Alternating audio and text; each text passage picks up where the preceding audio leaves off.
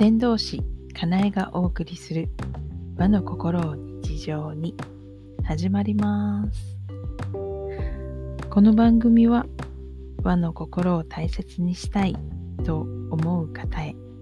また自分の未来は自分で作っていきたいと思う方へ。かなえの視点でいろいろ語っている番組です。はい今日は暦のお話。二十四節気の暦ですね。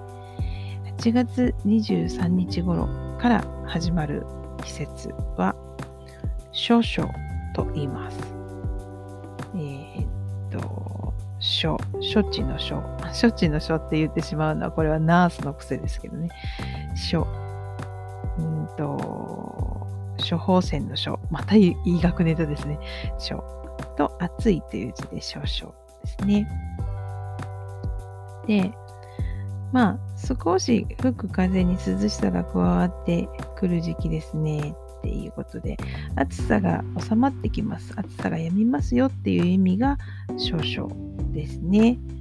はい。でうん確かにね夜涼しいんですよ。エアコンつけると寒いんですよ。でも切るとちょっとムッとするんですよ。難しいですね。はい。ちょっと気をつけないと、あの、エアコンで風邪ひくと、この時期ね、あまり良くないなと思うので、あの、調整していくわけなんですけど、うん。で、えっと、二十四節気のこの一つの時期、まあ、今日から次はですね、9月8日頃に次の白露っていうのが来るので、9月の7日ぐらいまでの間のお話ではあるんですけどその期間をまたさらに3つに分けた七十二項という暦があります。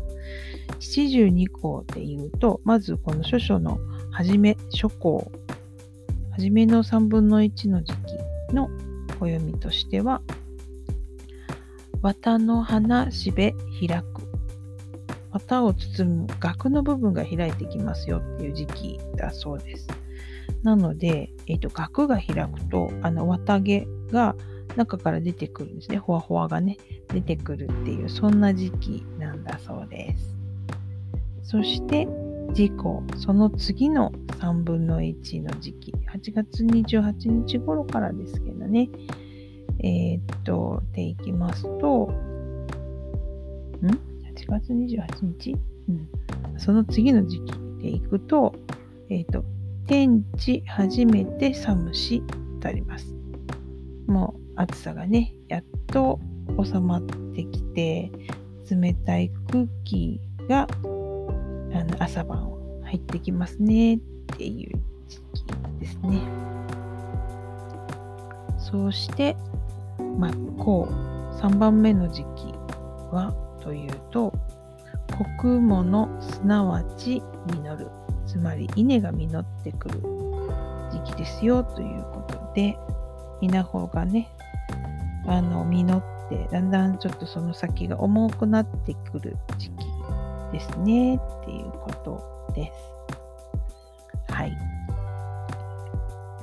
秋に秋も深まっていくんだよねって暑い暑いって言って確かに暑いんだけれども朝晩とか涼しいっていう空気も混ざり合ってきますよねっていうこの時期ですね。